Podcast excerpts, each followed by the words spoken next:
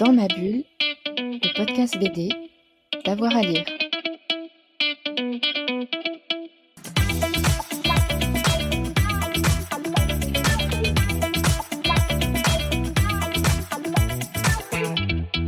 Bonjour à tous et à toutes, bienvenue dans ce nouvel épisode de Dans ma bulle, votre podcast 100% BD avec avoir à lire. Aujourd'hui, c'est une BD un peu spéciale que je vous présente, sans doute une de celles qui m'a le plus accroché en ce début d'année.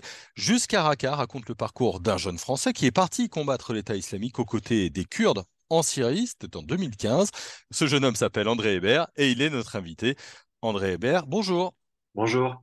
C'est une BD particulière parce que c'est un témoignage rare que vous nous offrez, un témoignage euh, de terrain, on va y revenir. Mais d'abord, on rembobine. Qui étiez-vous avant de partir rejoindre euh, les combattants kurdes en, 2015 et pourquoi vous êtes parti? J'étais un étudiant euh, à la Sorbonne en sciences politiques, politisé, mais avec un engagement, euh, disons, euh, variable, parfois un peu dilettante, mais avec des convictions qui étaient ancrées déjà depuis un certain nombre d'années. Et j'avais, j'étais à un moment de mon parcours militant et de ma vie où je, je voulais avoir le sentiment de, de mener une action concrète. Et c'est vrai que le militantisme en France me satisfaisait pas. Et il se trouve que à ce moment-là, aussi au moment où je terminais mes études, euh, j'ai découvert euh, le combat des Kurdes syriens euh, lors de la bataille de Kobané, qui avait été beaucoup médiatisé, y compris chez nous. Et j'étais d'abord juste spectateur, impressionné de cette, de cette résistance, alors qu'ils étaient en infériorité numérique, leurs armes étaient moins bonnes et tout le monde les disait perdus. Et ils tenaient dans cette ville de Kobané, qui était le dernier verrou face à l'offensive de Daesh que personne n'arrivait à arrêter à l'époque. Et ça m'a poussé à me renseigner un peu plus sur eux et je me suis rendu compte que leur combat, c'était pas simplement pour euh, le peuple kurde, mais c'était aussi un combat qui portait un certain nombre de valeurs euh, euh, d'égalité, de démocratie, de partage des richesses, des, valeurs qui étaient les miennes aussi. Et à partir de ce moment-là, j'ai tout de suite compris qu'il fallait que j'y aille. Ça m'a pris un peu de temps pour organiser mon départ, mais je me suis pas posé la question. Hmm. C'est-à-dire un mélange entre une volonté d'action, d'agir, et en même temps une idéologie, parce que vous auriez pu rejoindre les rangs de l'armée française ou même du, renseignement, mais là c'était vraiment parce que c'était les Kurdes. Oui, j'étais jamais été porté euh, euh, plus que ça sur la question euh, militaire ou sur les armes que j'avais jamais touché de ma vie avant d'aller au Rojava. Euh, je me projetais pas du tout dans ce dans ce rôle de de combattant, bien que euh, de par les idées que j'avais, euh, l'histoire du mouvement politique auquel j'appartenais a quand même été aussi construit par le combat et souvent armé. Mais c'est vrai que c'est quelque chose que je voyais plus comme appartenant à l'histoire et moi je me voyais pas du tout me voyais pas du tout dans ce rôle-là. Et euh, là, c'est justement cette dimension à travers le combat des Kurdes. J'avais l'impression qu'ils essayaient de mettre en place un modèle qui pouvait être une solution euh, pour le monde entier, pour nous aussi.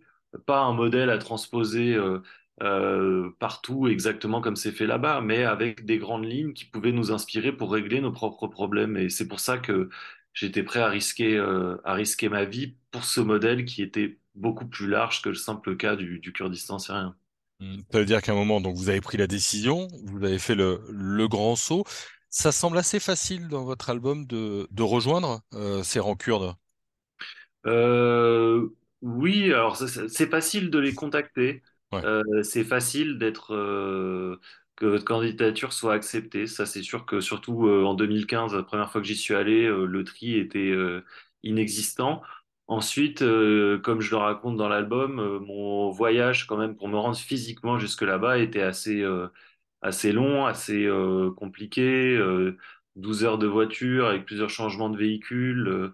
arriver dans la montagne en Irak, donc puisqu'on arrivait en Irak pour rejoindre la Syrie en voiture, il y a eu des bombardements de l'armée turque sur notre position. Donc c'est vrai que moi, le, le matin, la veille, je me levais dans mon lit à Paris, puis après j'étais directement dans le bain avec en Irak, euh, dans la montagne, avec euh, des bombes turques qui commençaient à tomber.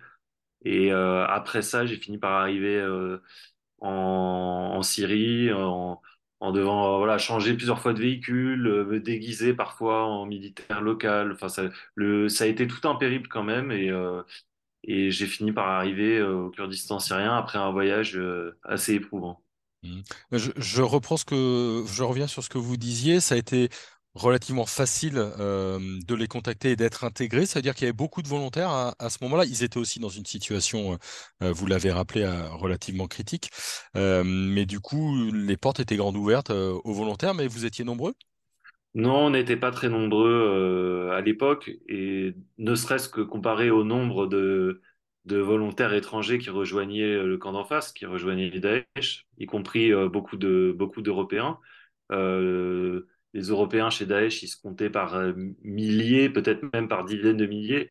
Euh, nous, on a été euh, quelques centaines, grand maximum. Donc, non, on n'était pas très nombreux, mais je pense que c'est aussi pour ça, justement, parce qu'on était peu nombreux, surtout au début, euh, que euh, les Kurdes nous accueillaient à bras ouverts. Déjà parce qu'ils avaient lancé un appel aux combattants étrangers pour venir les aider à vaincre Daesh, puisque les Kurdes, avant même que Daesh commette des attentats euh, chez nous ou en Europe, avaient compris que Daesh représentait une menace pour l'humanité tout entière. C'est pour ça qu'ils nous ont appelés. Et on est quelques centaines à avoir répondu euh, à cet appel avec euh, des profils très différents, pas toujours les mêmes motivations, mais pour les Kurdes, c'était important d'associer l'humanité tout entière à travers les combattants volontaires à cette lutte qui ne les concernait pas que. Mm. Euh, vous l'avez dit, il y avait une, idée d'idéologie, en tout cas vous faisiez une idée euh, du, Kurdistan et de la manière dont les Kurdes s'organisaient. Est-ce que ça correspondait à votre réalité euh, sur place alors qu'effectivement il y avait la guerre et, pas mal de difficultés?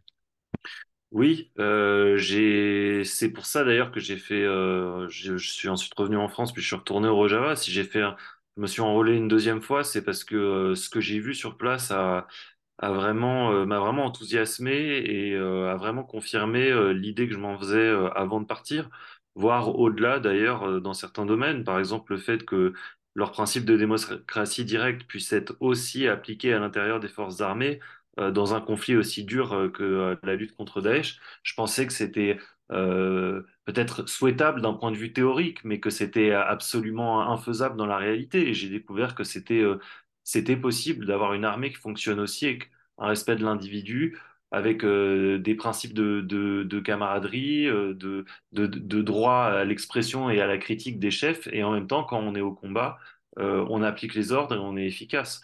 Euh, ça, c'est un exemple parmi euh, tant d'autres. Le rôle des femmes aussi, je me suis aperçu que c'était pas que de la communication, qu'elles euh, co-dirigeaient euh, les opérations militaires. La bataille de Raqqa été dirigée par une femme. Tous les, postes politiques là-bas sont co-dirigés par un homme et une femme.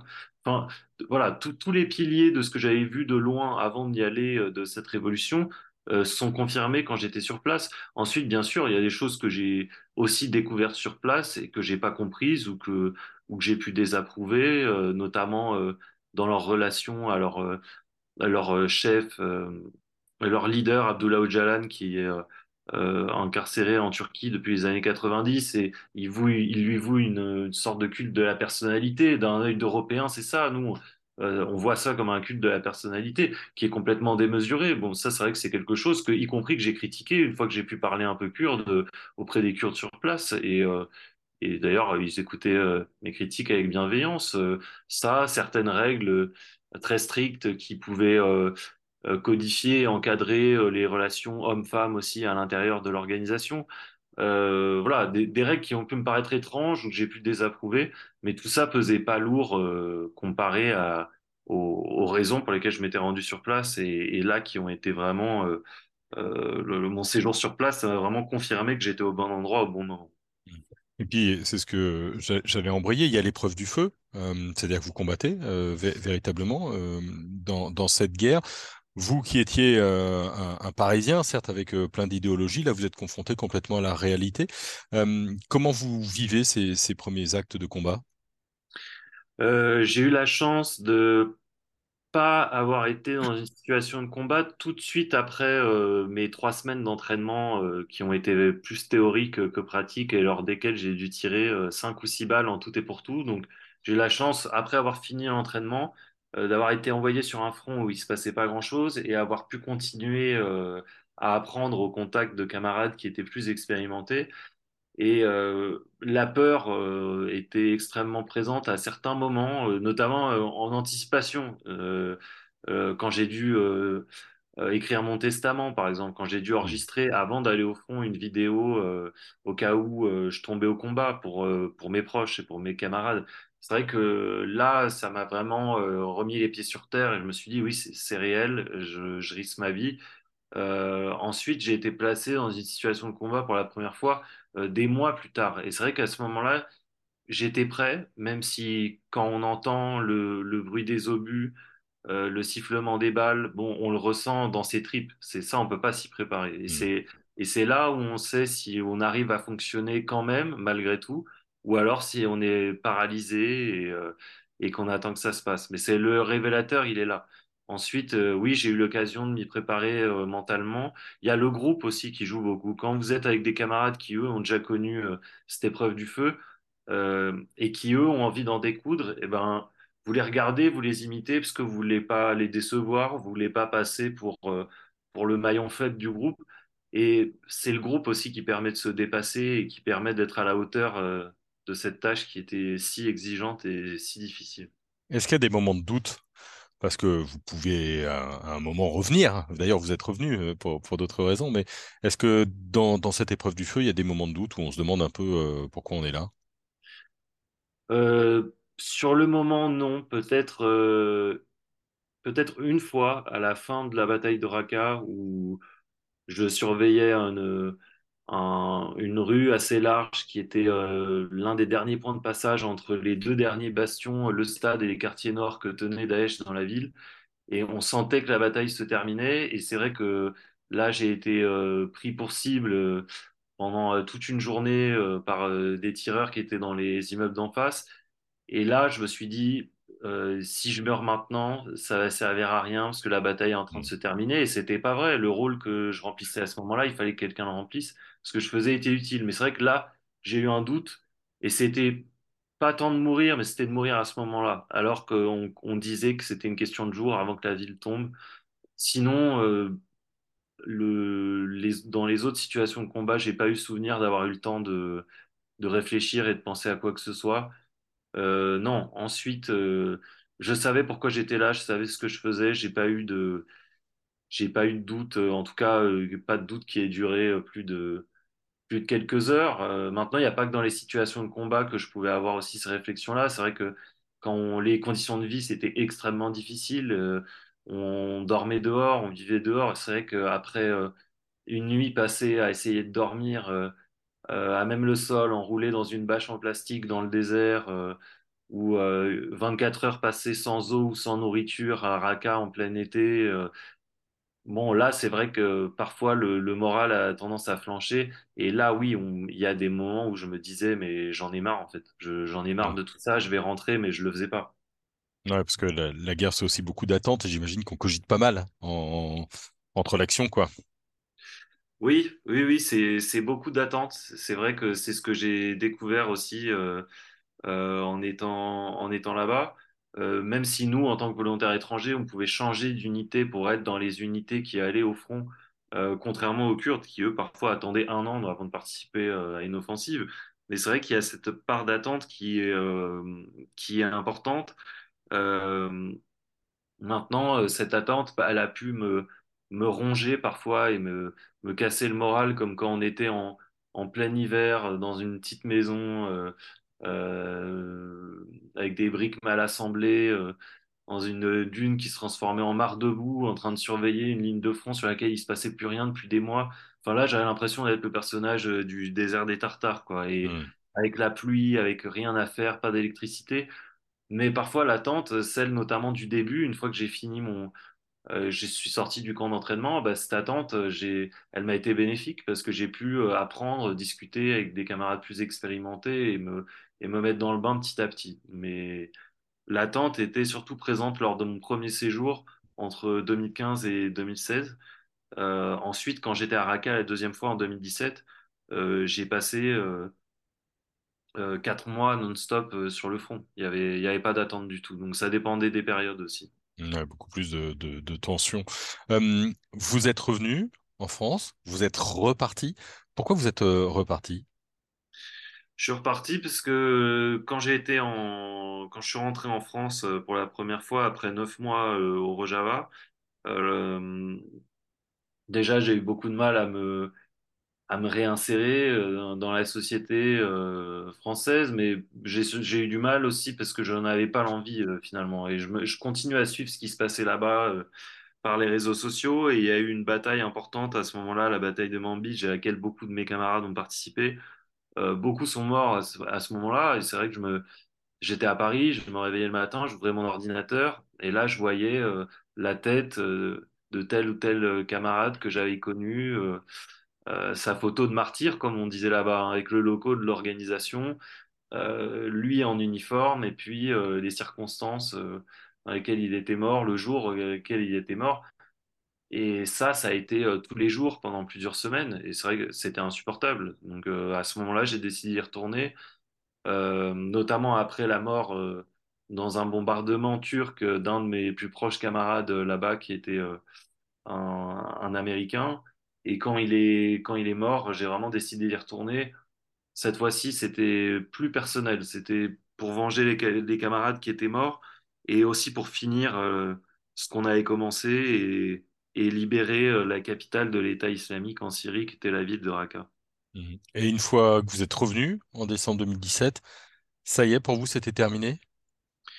Oui, euh, après la chute de Raqqa, la libération de Raqqa, j'ai eu un sentiment d'accomplissement que j'avais pas eu euh, après euh, quasiment un an et demi passé au Rojava. Et là, je l'ai eu quand la capitale est tombée. Je savais que le combat contre Daesh n'était pas terminé.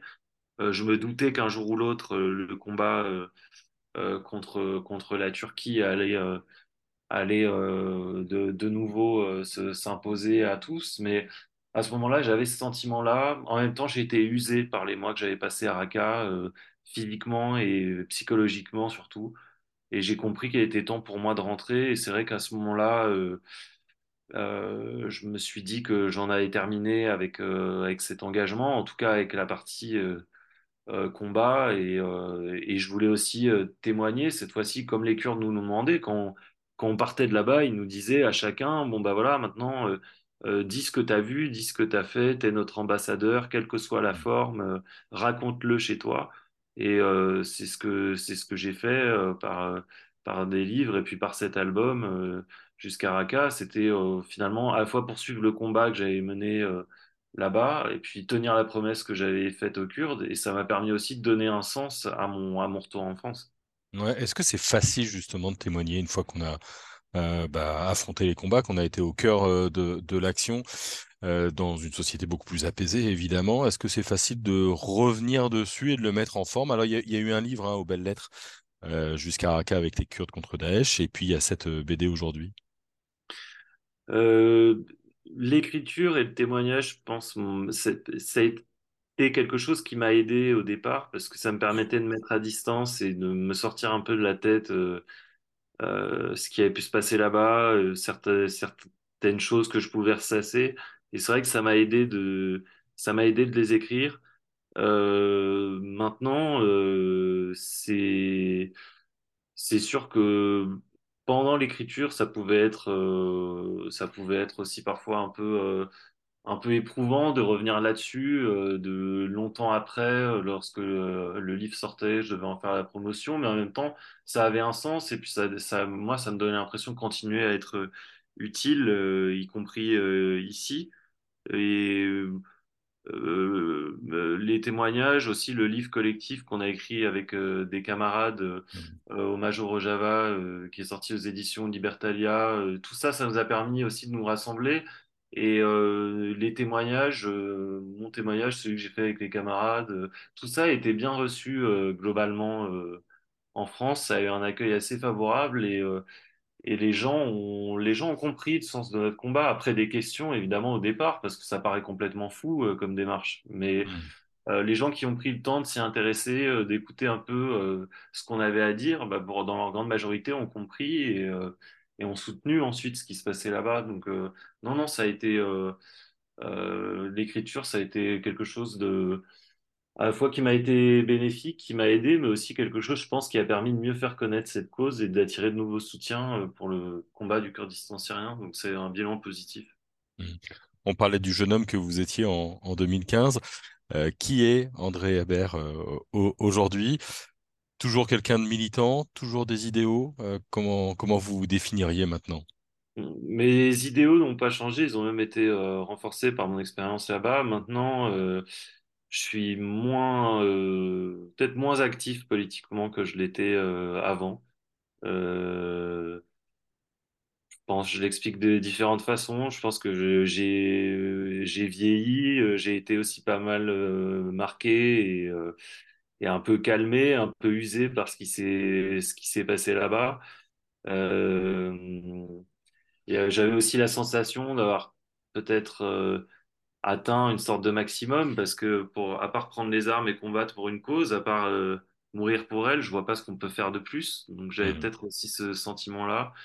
Euh, voilà, mes, mes convictions n'ont pas changé, mais c'est vrai que maintenant je suis moins, euh, je suis moins actif euh, politiquement. J'essaye de le rester euh, par l'écriture, mais c'est tout. Mmh. Et est-ce qu'on pose un regard désabusé euh, su- sur le monde quand on voit des conflits ressurgir? On pense évidemment aujourd'hui à l'Ukraine. Euh, comment vous regardez tout ça, vous?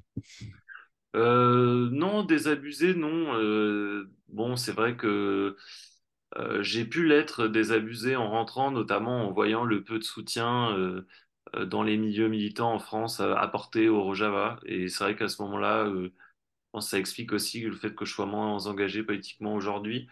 Euh, mais finalement, j'ai l'impression que des, des mouvements comme celui qu'il y a eu au Rojava, il y en aura demain euh, ailleurs dans le monde. Et je pense qu'il y aura d'autres luttes qui feront appel aussi à des combattants étrangers. Et le fait qu'il y ait cette révolution du Rojava avec toutes les valeurs qu'elle portait, euh, qui naissent là où on l'attendait pas, au milieu d'un pays à feu et à sang, avec dictateur Bachar al-Assad d'un côté, l'État islamique de l'autre, euh, la Turquie d'Erdogan en face, enfin peut-être la pire région du monde, et qu'au milieu de ça, il y ait une révolution avec des valeurs aussi positives, aussi fortes qui naissent, je me dis que si ça a été possible là-bas, ce sera possible ailleurs. Et non, j'ai espoir que des luttes comme ça, si elles se multiplient, euh, parviennent à, à, ch- à changer les choses euh, pour de bon. Donc euh, non, non, je suis pas, euh, pas pessimiste ou fataliste. Mmh. Merci beaucoup à vous, en tout cas. Merci à vous. Merci d'avoir euh, témoigné, d'avoir répondu à cette interview. Jusqu'à Raqqa, un combattant français avec les Kurdes contre Daesh. Euh, c'est un album, un one-shot euh, à retrouver aux éditions euh, Delcourt et qu'on vous conseille véritablement en ce début d'année euh, 2023. On se retrouve très vite avec une nouvelle émission de Dans ma bulle, votre podcast 100% BD avec avoir à lire. Bonne journée à tout le monde et à très vite. Dans ma bulle, le podcast BD, d'avoir à lire. Thank you.